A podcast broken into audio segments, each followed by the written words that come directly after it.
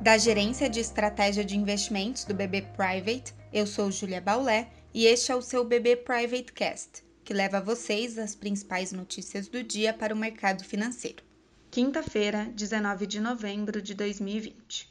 Os mercados no exterior partiram para a realização ontem após o anúncio de que as escolas públicas de Nova York passarão hoje para o ensino remoto apenas. Esse aumento das restrições e isolamento social pesaram mais, portanto, que as notícias positivas de vacinas, como foi o caso mais recente da vacina desenvolvida pela AstraZeneca em parceria com a Universidade de Oxford.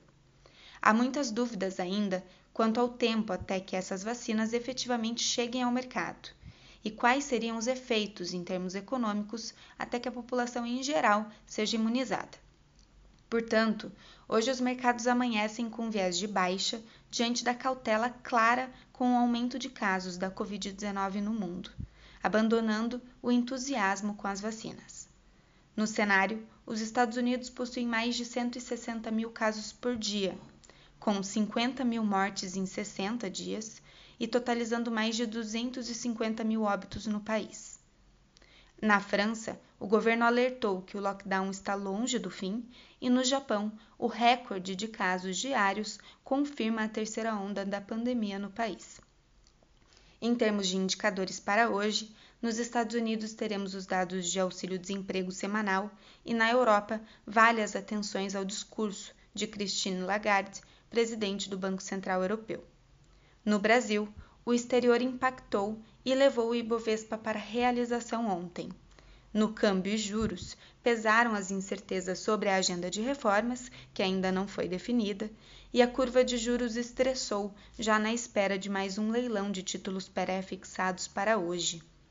Portanto, o dia sinaliza quedas no exterior que devem impactar o Ibovespa, ainda com o petróleo mais fraco e o dólar mais forte, que devem pressionar também o câmbio.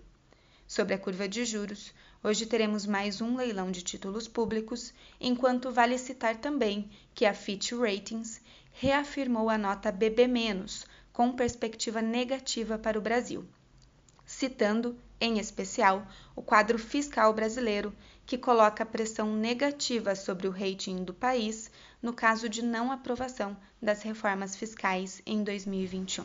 Acompanhe também nossos conteúdos pelas nossas páginas oficiais de Economia e Mercado no LinkedIn e nosso canal no YouTube com a playlist BB Private Talks. Obrigada e até a próxima!